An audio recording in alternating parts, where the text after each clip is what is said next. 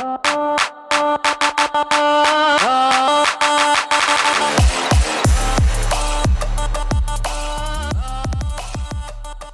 diferentes formas de traer videojuegos del pasado aquí al futuro. Entre una de ellas se encuentran la forma de los remasters o los ports. Recientemente vimos que se anunciaron unos remasters para juegos como Turok 3 y Star Wars The Dark Forces, cual lanzarán bastante pronto. Pero también hay que discutir el precio luego de una controversia que tuvimos con el, remaster, pero no remaster, es más un port, de Red Dead Redemption, cual fue anunciado con el costo de 50 dólares, mientras que al otro lado tenemos juegos como lo que fue Quake 2, que tuvo una versión completamente remasterizada, 4K con ray tracing, por el costo de 10 dólares. Y eso es lo que vamos a estar hablando del día de hoy. El costo de los juegos que son relanzados de otras consolas a las consolas actuales. Son muchachos, escucharon un poquito, ¿Qué ustedes piensan con estas controversias que están ocurriendo recientemente? Rafa, para irnos a, en un formato distinto esta vez, yo creo que tú des tu opinión primero y yo doy la counter ahora. Eh, bueno, ok, está bien. Pues mira, el, el, estos, estos juegos y estos casos, pues es complicado porque a veces uno siente como si, como si tuviese que tomarlo, eh, como, ¿verdad? Como se dice en el case by case, como que caso a caso, juego por juego pues porque siempre hay como un seniority de qué tipo de juego es, o, cuán exitoso, o cuán hype hay, le tiene la gente sobre el juego. Pero en general, en cuanto a precio como tal, yo, yo siento que esta, estas prácticas deben ser cosas accesibles. No debe ser. Debe hacerle. Debe ser una práctica para hacerle bien a, a preservar los videojuegos y para que la gente tenga la experiencia de, de, de jugar algo que quizás no jugó, lo que sea no como para, eh, eh, ¿cómo se dice? Como para estirar el chicle o para querer sacar un montón de dinero. Pienso que hay algo más para, ok, aquí está accesible, ténganlo, quizás se hace un build-up para, para darle un refresh a la franquicia, para comenzar unas nuevas entregas del título, lo que sea. Pero tratar de manipular al consumidor y destruirnos el bolsillo con, este tipo de cosas, no, no lo veo tan cool, pienso yo. Yo, yo estoy bastante de acuerdo con Rafa en un montón de cosas. Eh, la verdad es que hay un montón de elementos que hay que tomar en cuenta a la hora de tú decir, ok, realmente esto es un precio accesible para la fanaticada para poder jugar este juego en, esta nueva consola. Que, ese juego no ha aparecido en un par de años. Eh, no obstante, aún tomando en cuenta todos los elementos, para mí, al tú mencionar la palabra eh, remaster o port, o port, un, juego, un juego port, portado, portado. a otra consola. portado.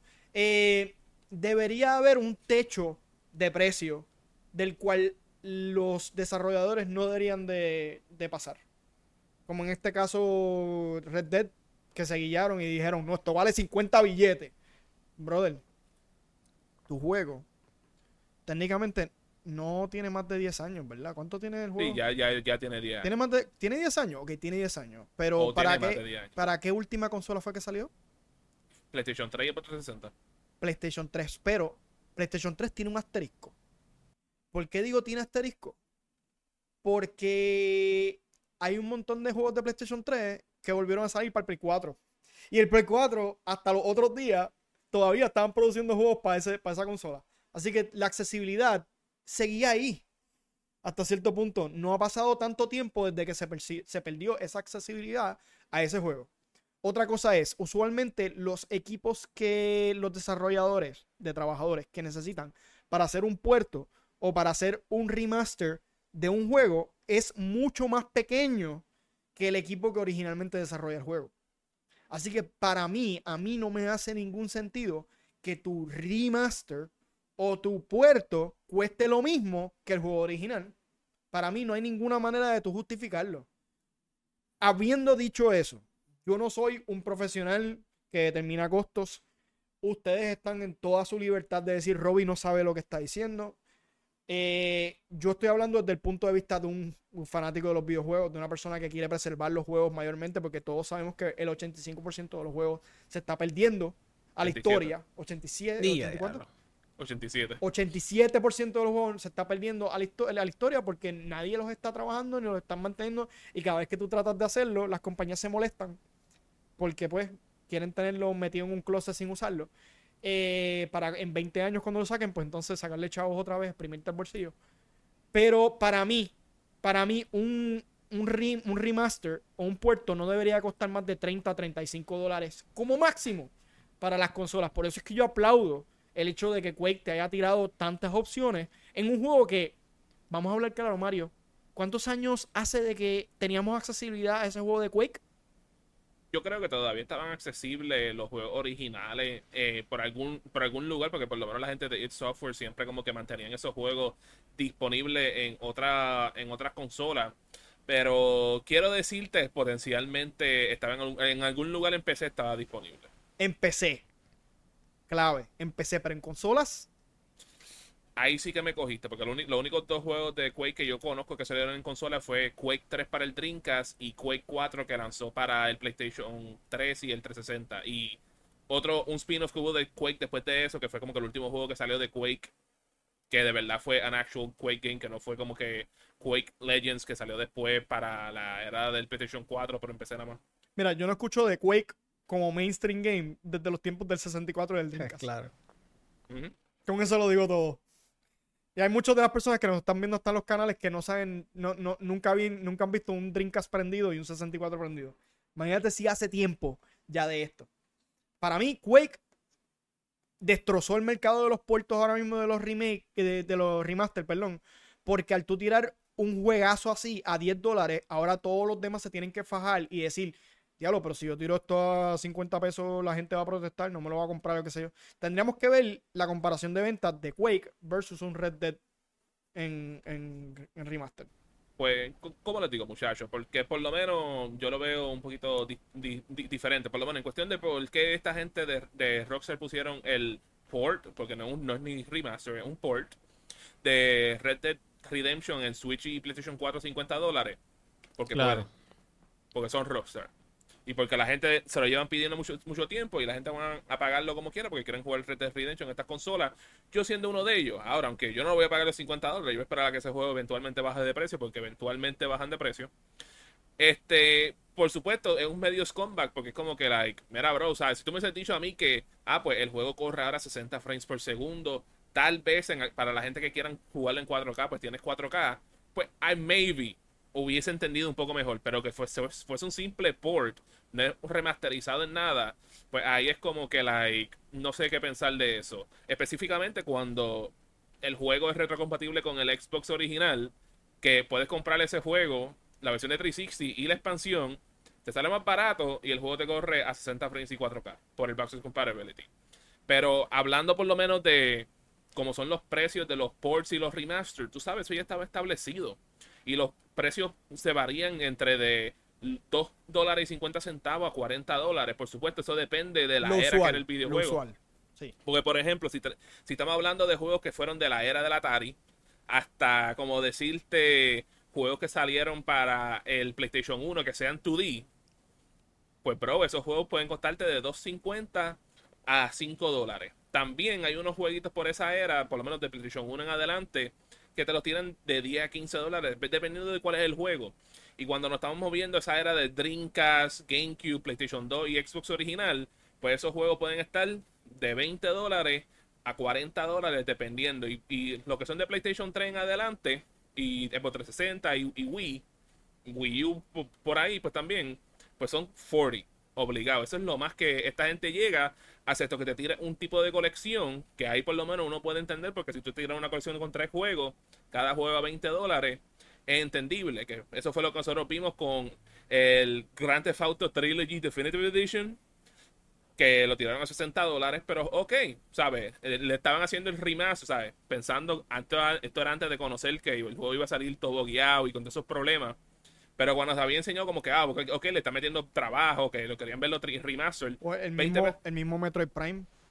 el mismo Metroid yo Prime. Yo lo bajé y después vi las gráficas y me quedé como que, ok, le metieron trabajo. E, ese, ese juego básicamente es un remake en, en, comparación y por, y por una fracción del costo, porque yo creo que ese juego no costó 60 dólares completo. Y tú te pones a ver y como que, ok, eso hace sentido. Aunque por lo menos de remake no estamos hablando, pero cuando son remake, pues son otros 20 pesos. Pero tú sabes, bro, like, esos son los precios que uno tiene que estar y uno sabe lo que es una ganga. Como el sponsor del, día de hoy, claro, la red más poderosa. Y los invitamos a la gran final del Claro Gaming Championship 2023, este 2 de septiembre del 2023 en Our House en San Patricio Plaza, en donde 8 equipos estarán yendo uno a uno para ver quién se coronará como el campeón del Claro Gaming Championship, en donde el tercer lugar se llevaría 500 dólares, el segundo lugar se llevaría 1000 dólares y el primer lugar se llevaría a la casa 2000 dólares. Así de que el 2 de septiembre vayan allá a Our House y acompáñanos a ver el gran cierre del Claro Gaming Championship, auspiciado por Claro, la red más poderosa. Este, y, como les digo, muchachos, ¿sabes? Like, tenemos esos precios ya preestablecidos, sabemos cuánto es lo que normalmente se fluctúa y es como que, like, una cosa más de eso es como que si fuese un, un, insulto hacia el consumidor, al menos que sea, como les dije, una colección de una serie bien amada y que sea un juego un poquito más moderno pues ok, uno lo entiende, porque por ejemplo, este, cuando sacaron, creo que fue la colección de Bioshock, que eran tres juegos de Bioshock. Ok, eso, eso era, todavía eso era state of the art hasta cierto tiempo. Si lo hubiesen tirado a 60, dólares, era entendible, porque eran juegos grandes para su tiempo.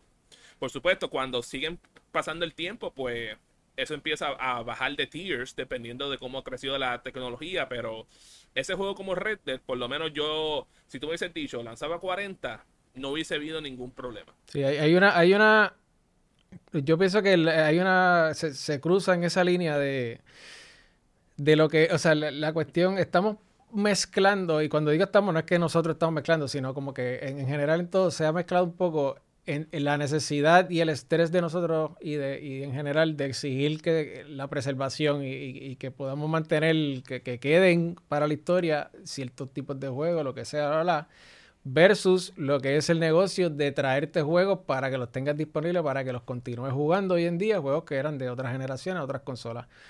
Y estaría chévere separar el deseo de preservar separarlo del negocio de traerte los juegos otra vez. Yo sé que parece que es lo mismo, pero eh, de momento en mi cabeza lo, lo veo como diferente porque pudieran haber entidades o lugares donde se encarguen a preservar, ¿verdad? Yo no tengo una Mona Lisa aquí en casa. La Mona Lisa está en un lugar, tú sabes. Este, y, y puede una entidad preservar y mantener vivo esto de manera histórica y que las compañías pues que hagan su negocio y nada, ellos ven una ventana, ven con esto de Red Dead, ven, ven una manera de hacer más negocio. Le estamos, perdón, le estamos permitiendo que lo hagan eh, porque le, seguimos comprando las cosas, ¿verdad? A última hora se reduce siempre a, apoyar lo que sea justo y pues lo que no, pues no, lo compre. Exacto. ellos, ellos ven la oportunidad de un negocio y, ellos van a capitalizar en eso. Eh, nada, pero pues, creo que entendieron el mensaje pudiéramos separar esas dos cosas un poco. No, claro, las compañías siempre van a hacer lo que necesitan para ganar dinero. Entonces, tú no vas a hacer un remake, un remake o un port para perder dinero como compañía. No hace sentido. A menos de que a la larga, el tú traer ese puerto, ese puerto, ese port o ese remaster a una consola a pérdida te genere ganancias con una futura entrega de esa de ese juego. ¿Me entiendes? Sí, como promoción.